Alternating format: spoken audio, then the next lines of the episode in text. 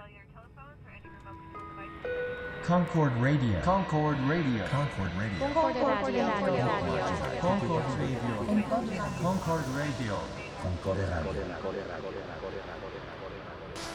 Me suena como estoy cumpliendo años, me suena el teléfono. Nota del patrocinador. Entonces, vamos a empezar ya la entrevista. Entonces, estás invitadísimo. Muchas gracias por la llamada. Bueno, pa, pa, pa, pa. Es martes 27 de octubre, que es mi mismo día de mi cumpleaños. Felicitaciones. Tenemos cumpleaños, presidente. Bueno, estamos con un invitado en nuestra en esta saga de entrevistas tan interesantes de, de artistas y, y De residentes del residentes, colectivo del, ca- del colectivo KB y hoy hoy tenemos el placer de, de tener a, a un gran invitado, Martín Ramírez. Ramírez. Mucho gusto a todos. Es un placer estar acá. Bueno, Ra- eh, Marra. Ramírez. Bueno, Ramira. Bueno, Martín, cuéntanos primero, pues, ¿quién eres? ¿Quién eres? Bueno, ¿Quién es Martín? Ok. Bueno, pero esa es la pregunta Spaceman, hardcore, ¿no? O sea, ¿quién eres? Hoy tenemos el placer de tener Martín Ramírez, el afamado diseñador. Pero, pero antes que nada, pues oigamos a Martín hablar de sí mismo. ¿Quién es Martín? Primero que todo, muy agradecido de estar siendo entrevistado por ustedes dos. Eh, soy un seguidor ferviente de su trabajo, sobre todo de tu, de tu trabajo de literatura, José. Debo decirlo que me me sacas carcajadas cuando lo te leo. Eh, yo soy parte del colectivo KB. Eh, yo soy un diseñador industrial de 39 años que ha tenido una práctica en el diseño industrial. Que esta es mi primera aproximación a un proyecto no de diseño industrial o no de un cliente. Tal vez es la primera vez que yo hago al- algo que no esté siendo pagado o contratado por alguien. Yo te conocí como diseñador. Cuéntanos más, de eso, exacto. Más de ti. A ver, yo como diseñador, yo estudié en los Andes y en la UNAM y rápidamente empecé a tener una carrera como solitario, solitario. Claro, mi primer trabajo fue haciendo stands en Corferias como un independiente, pasando las cuentas, sobre todo se acuerdan cuando uno pasaba una cuenta de cobra que es EU, que es empresa unipersonal. No, pues a mí nunca me ha pasado eso. No, a mí sí me pasó, o sea, cuando, cuando una empresa era de una persona, uno, uno mandaba en vez de SAS, uno mandaba una EU y mis primeras cuentas de cobro eran así y yo realmente creo que he tenido un recorrido Yo mando en las todos los bajos SOS, mundos. Yo creo que he tenido una carrera de unos 15 años en el diseño creo que he ido pasando de distintos tipos de proyectos. Mi principal foco o sobre todo factor de éxito ha sido en el diseño de espacios. Eh, he tenido, he podido diseñar algunas discotecas icónicas con las cuales tú no estás tan de acuerdo, como Villa ¿Cómo de Londres. No, pero... No, no, no, yo un tema para un nuevo programa. para el próximo. Pero no le gusta que hablen de él es como una, una voz en off. Entonces yo creo que en gran parte, eh, por tal vez por el grupo de amigos con el que yo he tenido, me empezaron a llegar proyectos para hacer espacios de entretenimiento. He diseñado bastantes bares, bastantes restaurantes, creo que mi carrera empezó a crecer ahí. Creo que mi práctica siempre Cuéntale ha los sido... bares que has para que es que lo, nuestros, Eh, nuestros cinco, nuestros cuatro. Vamos en 20, Ok, pero por el Martín, sentar subimos, hoy duplicamos. la como videoclub. No, el primero fue Villares Londres, después fue Cine Tonalá, después fue Videoclub, después fue Odem. Yo creo que esos han sido como los cuatro lugares que en algún sentido han sido bares eh, grandes y divertidos de la ciudad. Eh, y siempre he tenido la oportunidad, hay algo que está pasando con el Siempre he tenido la oportunidad y siempre he tenido, tal vez por contar con amigos y por contar con clientes que me lo han soltado, la oportunidad de hacer de un modo muy libre. Y he tenido la fortuna que esos bares se llenan y les va bien y a la gente les gusta quedarse. Entonces, Bueno, pero gustan por. ¿no? ¿Has Pues- tenido- o, pues o- o considero los bananas es- han tenido la fortuna de tener tu diseño y por eso se llenan. ¿no? pues yo creo que he tenido una fortuna de ser relevante o, o creo que tengo una buena suerte cuando ilumino y hago que los lugares que la gente se quieran quedar. Yo creo que eh, hago que las personas no quieran pedir la cuenta e irse rápido. Creo que los lugares que planteo tienden, me gusta hacer laberintos. Y la verdad, el primer experimento de eso fue en Villares, Londres, que por un amigo, Andrés Juan Hernández, que estamos saludando acá muy queridamente en entrevista, saludo a André Juan. Que es un gran arquitecto y un gran amigo, y él un día me dijo, de modo muy, muy franco y muy sincero, me dijo que nunca hay que plantear un espacio muy grande donde se vea todo el espacio, sino que hay que hacer lugares recovecudos.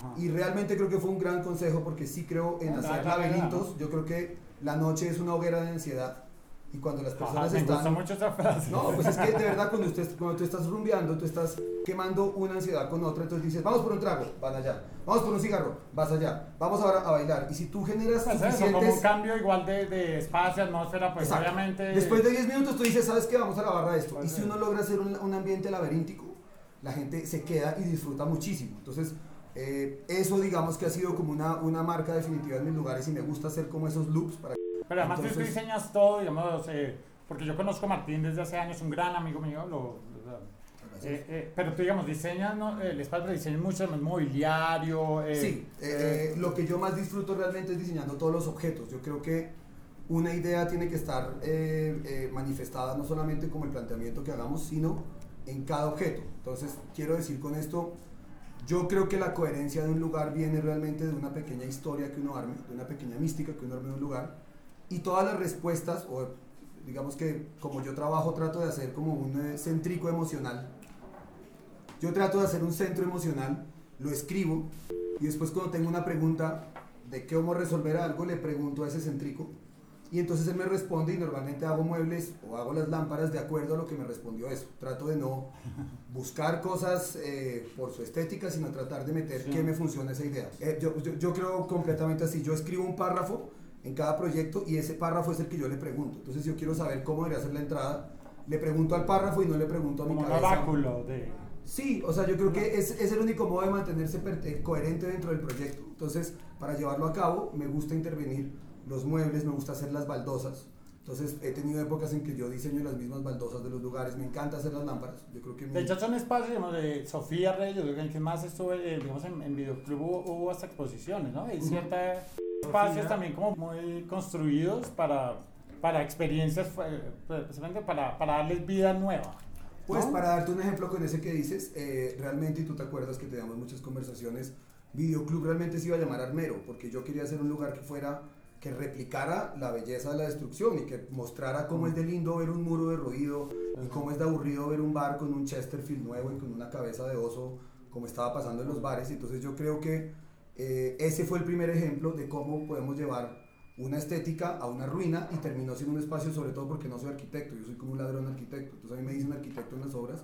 Yo no tengo licencia de construir y nunca podré construir, pero me gusta hacer todo lo que está antecitos de montar un piso encima. Ah, igual es muy innovador, digamos, hace- digamos, Martín hace parte como de una generación de diseñadores, de gente que hace cosas realmente nuevas y como unos estándares pues, mundiales. Cuando yo era adolescente, no sé, la gente de los bares, las discotecas eran un poco hechizas, ¿no?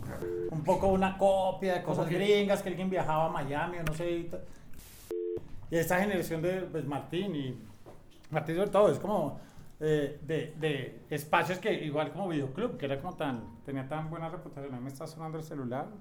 que quería hablar era como que Martín dijo ahora una cosa que es muy chévere, que dijo como yo soy un ladrón arquitecto, y digamos, esa fue una de las cosas porque te invitamos a esta vaina, porque digamos, eh, no importa las, porque ya se están desdibujando las cosas entre arte y diseño, sino casi, pues obviamente que es un Pues siempre han estado, que, pues que utiliza casi eh, cosas artísticas para, para diseñar y para, y pues para darle calidad a sus espacios. Entonces, pues es muy chévere traer a una persona y darse cuenta, porque yo he estado con él en, la, en toda la, la residencia, que pues su manera de solucionar problemas es súper artística. Y como que Ah, también... de hecho, de hecho es como es un punto no común, pero que uno eh, que es muy importante dentro del mundo del arte es como la, la, la existencia de personas que no estudiaron arte, o sea, mucha gente que estudió arquitectura, muchos artistas que estudiaron que aunque no estudiaron arte. Y eso es que me, me parece que es de las cosas que hace que, la, de que el arte o la producción de arte sea más dinámico es que no está tan, no es realmente tan terco de la idea profesional. ¿me De artista de moda. Ser artista, es decir, a la larga, si usted tiene una... La intención es lo que hace el artista un poco, en general, y ya. Exacto, pero digo, tiene una idea, toda, toda tiene sentido, la manera en que se desarrolla es de- viniendo desde el mismo Me encanta esta entrevista, están sabiendo todo lo que pensamos de... todo- Creo que los siguientes programas no necesitamos invitados. ¿no? Van a ser solo ustedes dos. Exacto. Eh, pues hacemos como si estuviera el invitado, pero respondemos, ¿no? Podemos invitar a Bill Responden Gates. por él. Bueno, pero mm, volviendo al punto, entonces, ¿cuál es tu proyecto, digamos, acá en, este, en esta residencia? ¿Cuál, o sea, cuál es- cuál- ¿Qué es lo que estás trabajando en esta residencia de Cabello? Yo empecé este proyecto. Sí, es que estás O sea, sí, es que has trabajado algo. Yo empecé realmente y cuando le conté a Juan que quería aplicar, empezó con un proyecto que no se va a realizar y no lo voy a contar porque no se va a realizar. Ah, no cuenta, lo que no es. Bueno, está bien. Si se cuenta, era- se realizó. Bueno, realmente, bueno, está bien, ya, ya está semi-hecho. Y era, yo le escribí a Juan a contarle que yo creía que había un punto medio. Yo soy un gran admirador del, del movimiento Memphis, el movimiento de mobiliario de Memphis de los 80s y los 70s, que hizo un gran eh, diseñador que se llama Ettore Sozzas, que para mí es de los que más tienen borrada la línea entre y artista, arquitecto y sobre todo él. Él agrupó un grupo de diseñadores italianos, siendo que Italia tenía esta tradición estética tan fuerte, ¿sí? de la decoración y de la impecabilidad. Y el movimiento Memphis era un movimiento gráfico que estaba basado sobre buscar combinaciones de mal gusto y hacer volúmenes de muebles y hacer, o sea, desdibujar, ellos iban a hacer una biblioteca y realmente no había ningún indicio de lo que nosotros tenemos en la cabeza de una biblioteca, ellos lo cambiaban en colores, en formas, en, o sea, todas las combinaciones que se consideraban feas en Italia las hicieron y al hacer esto hicieron un movimiento precioso, sobre todo porque la materialidad antes era lo presente, entonces si tú hacías un mueble, tú lo hacías con los mejores materiales posibles, tú usabas un gran mármol, una gran madera. Memphis usaba melaminas, que la melamina era lo, lo- lo considerado más Lo más prohibido, horrible, pues, era lo prohibido. Pero también en ese sentido lo que quiero decir es que el gusto, digamos, en ese sentido el gusto, el mal gusto, tiene que también un sentido eh, democrático, ¿no? Mm. De- democratizador. Obviamente lo que tiene gusto es porque los materiales son muy caros también, ¿me entiendes? Es eso. Pues este, este fue muy particular porque además yo creo que si quieres entender la estética Memphis piensa en Saved by the Bell. ¿Te acuerdas de ese programa? Como empezaba Ah, claro, by the. Bell, que eran esos triángulos, o los Trapper Keepers.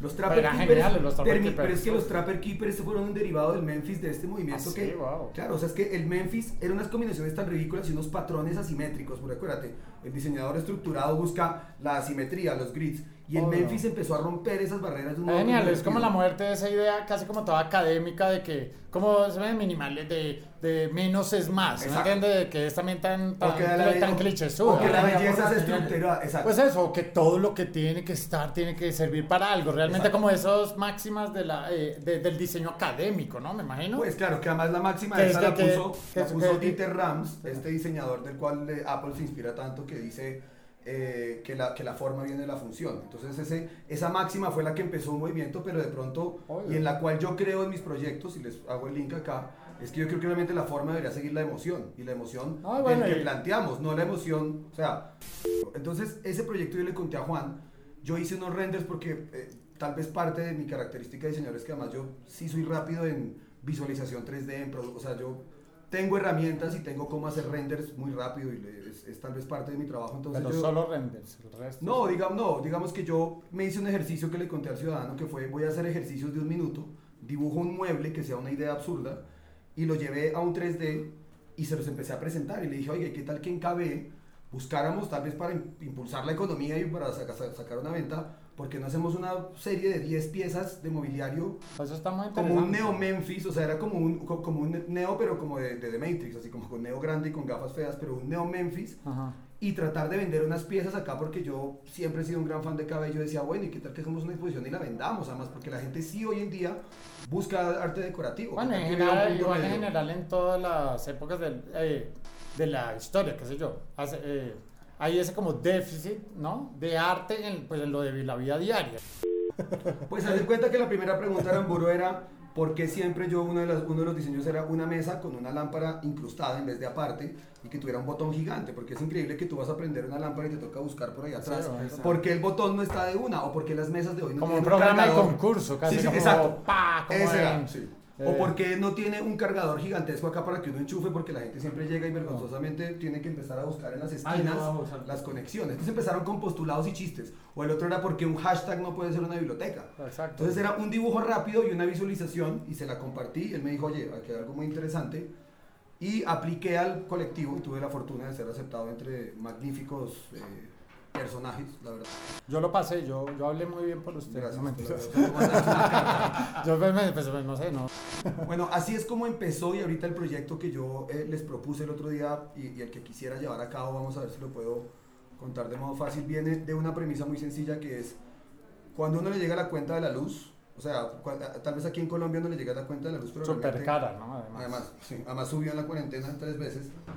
Mi punto era, realmente uno no paga por luz, uno paga por electricidad y por luz muy mala. Entonces yo decía, ok, ¿qué tal que así como como toda la arquitectura vernácula de la cual yo soy tan fanático, y no por ser un cliché, sino porque realmente me gusta como una tubería, se hace paso a través de una gran fachada. O sea, por ejemplo, no han visto cuántos edificios se les olvida poner la red de gas, entonces tienen que poner por el frente.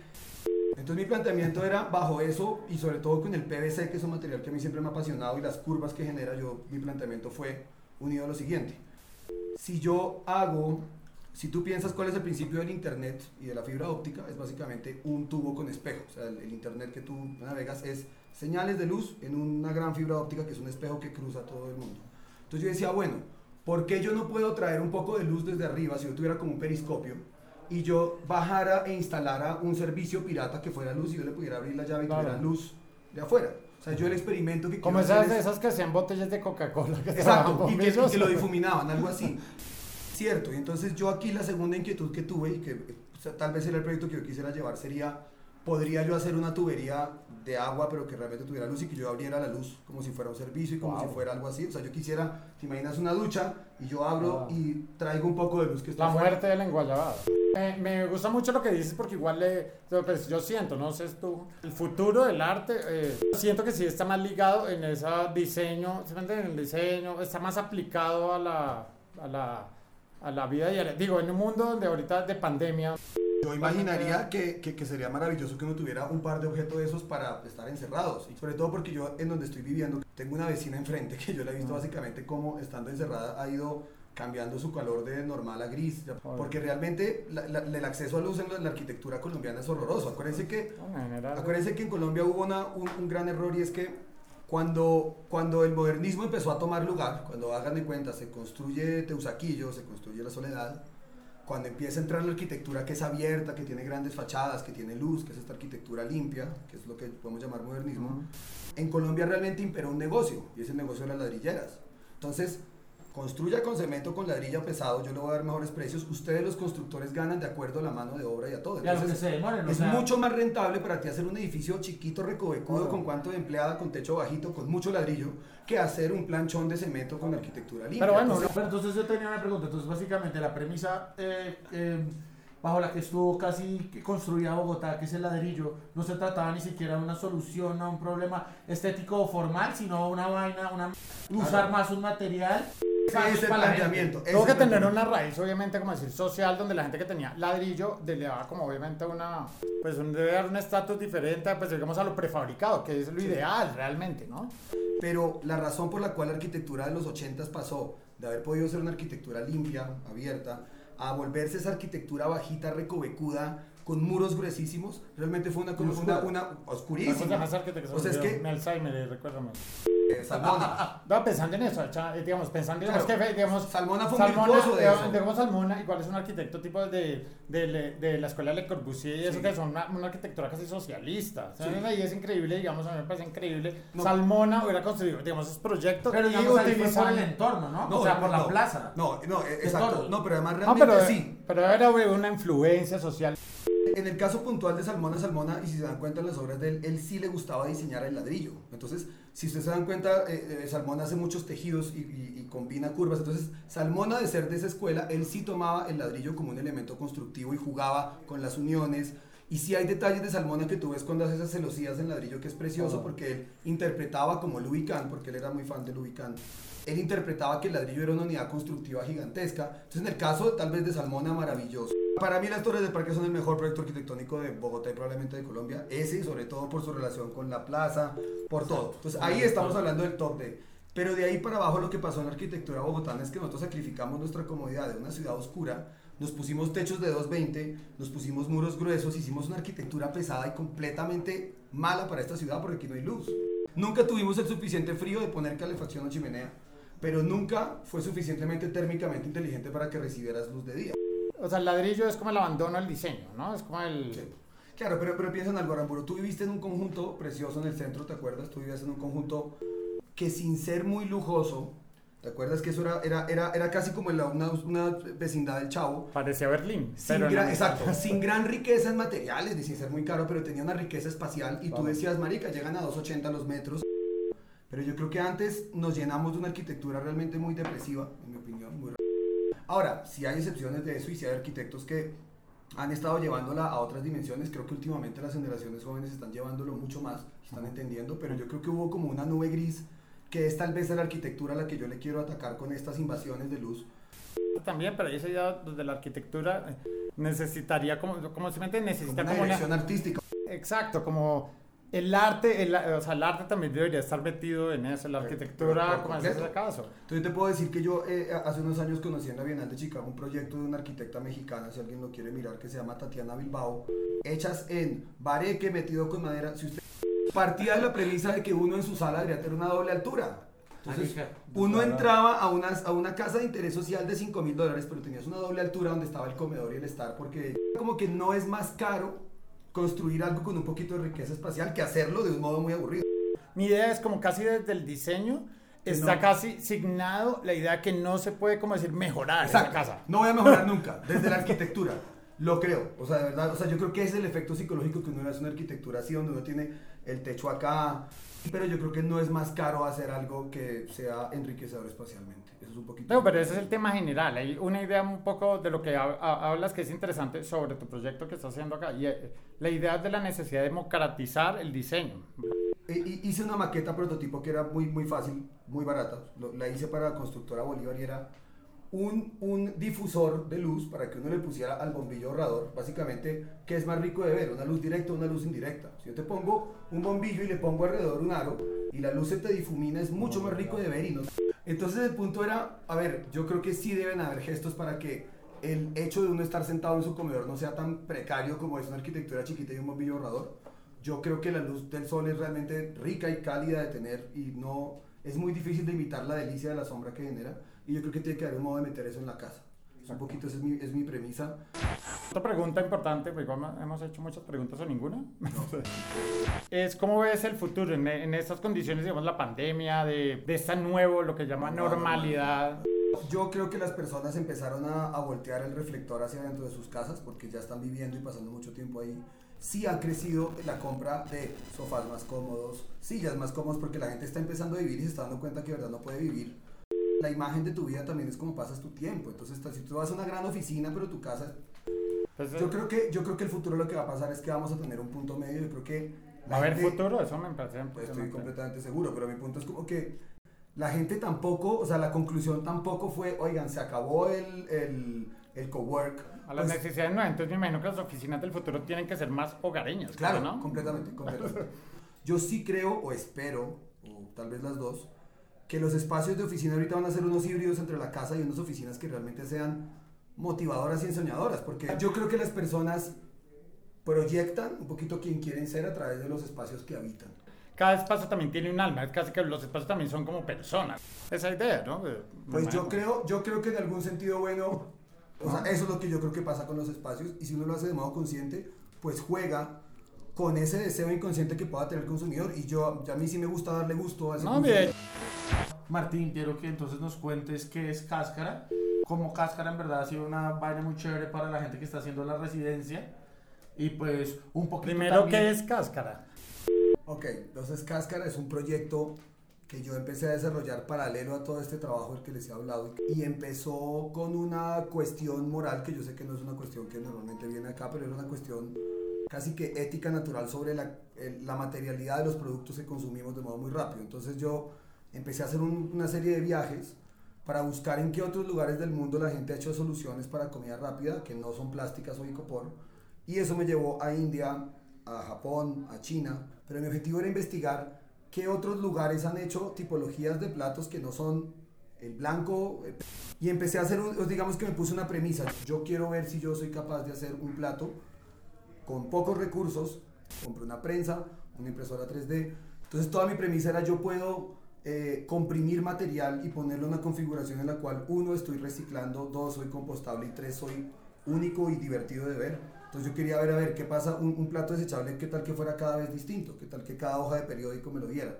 Y empecé a hacer unos experimentos formales que me llevaron al taller que fuimos a conocer el otro día y cuando fuimos con el colectivo KB. Y era que básicamente cada persona tiene un modo distinto de ver cómo hace un plato. Entonces Juan eh, pintaba directamente en el cartón y lo escribía y era un tipo de plato. Y Randy tomaba, hizo unos collages increíbles que no hubiera imaginado y Angelina usó... Entonces cada persona puede retomar la idea de solamente poner presión y temperatura y hacer una composición que es única y efímera. Lo que más me gusta de este proceso es cuando yo entrego o vendo estos platos me dicen, bueno, pero ¿y los puedo guardar? Y yo digo, no, son para botar. Pero que la gente quiera lavar algo desechable me gusta. Ah, Porque lo que uno debería lavar, o sea, si, si fuéramos inteligentes lavaríamos los platos de plástico y Pero los no reusar. inteligentes. Pero no nos gusta hacer eso, porque es que, como así, el plástico está para botarse. Claro, porque igual esos de plástico no dan ninguno la noción de único, la noción de chévere, la noción de diseño, la noción estética. Exactamente. Entonces Cáscara fue un experimento material que pues ha sido un proceso de los últimos tres años y que cuando llevamos al colectivo Cabe el resultado fue increíble porque realmente eran modos muy distintos de verlo y en una tarde hicimos 150 platos todos distintos el uno del otro de unos modos muy divertidos y realmente creo que hay un millón de modos de, re- igual, de eh, rehacer la materia. Yo seguí tu proceso desde el comienzo, Sí. desde que pusiste cáscara. Y, eh, me acuerdo mucho de como tu investigación, digamos, con materiales. Y en una época hacía cosas como con la, con la hojilla de las, de, ¿cómo se llama esto? De las uchuvas, lo Sí. que sobra. Y eso me parece increíble porque incluso no es como reciclar la basura. Hay una idea casi como lo natural, que- casi natural. Lo, no sé, me parece una idea increíble de reciclar lo natural. Sí, pues es que definitivamente es mejor diseñado algo natural que algo, que, pues, que algo hecho por el hombre. Entonces, realmente es mucho más linda una hoja que un canvas blanco en plástico brillante. Entonces, mi Obvio. punto era, le- si le pongo una capa de bioplástico encima, puedo comer encima de una hoja. O sea, un balazo es una hoja preciosa. ¿Qué tal comer encima de eso y no, pues, no comer encima de un darnel blanco con una retícula horrible? Entonces, Sí. era, era como un cambio del significado de lo que es desechable y no desechable y que la gente... Cuando hago platos no los quiera botar, para mí es lo más divertido de este proceso. Como lo que yo vi en fue una investigación como en materiales, que eso me parece muy importante todavía, solamente de esa idea de buscar materiales, materiales diferentes, solamente como esa obsesión de cómo se tiene que cambiar el petróleo por otras energías también. uno puede hacer materiales en casa con, huevón, o sea, con las cáscaras de tu banano si las deshidratas y Ah, los el material igual. haces un material. Crea, y además abre puertas para, para el diseño, ¿no? El material también obviamente sugiere, sugiere... Sugiere muchísimo. Bueno, fue cierra la entrevista. aquí se cierra la entrevista, una entrevista más de Radio Concord. Y, y lo que yo quería decir era, digamos, en este último coso como cáscara, es que, digamos, un artista como Martín, en, en, en solucionar los problemas sean de diseños, encuentra vainas artísticas como lo que acaba de decir, que, digamos, hace cosas recicladas que la gente no quiere votar. Y eso a mí me parece, pues, casi, bueno, una herramienta, una vaina artística, que hubiera podido hacer algo, como cambiarle la función a una cosa y, y querer conservar algo reciclable es eso. Entonces eso es lo chévere que Martín está brindándole, digamos, a todo este colectivo, porque realmente hace jugadas súper artísticas, pero sin importarle igual ese mundo o lo que sea, pero sí obviamente pre- prestando la atención. como una bocanada de aire fresco cuando alguien que no es que no estudió artes hace o sea el- los procesos de la gente que no estudió artes son pues, obviamente más frescos para uno. Bueno creo que esto ya fue todo por hoy hay mucho talento de, de personas ya famosas que lo revisan y saben personas que la han entrevistado. la gente acá cuesta mucho trabajo Oye, ¿quieres, mandar, ¿quieres mandar un saludo? Quiero mandar un saludo a Paula, sí. Bueno, esto fue todo y Y nos vemos el próximo martes. continúen en, en- en sintonía. Esto solo va a mejorar. Gracias. Parcial. Concord Radio. Concord Radio. Concord Radio. Concord Radio. Concord Radio. Concord Radio. Concord Radio. Residencia Colectivo KB. Beca Nacional de Espacios Independientes. Ministerio de Cultura 2020.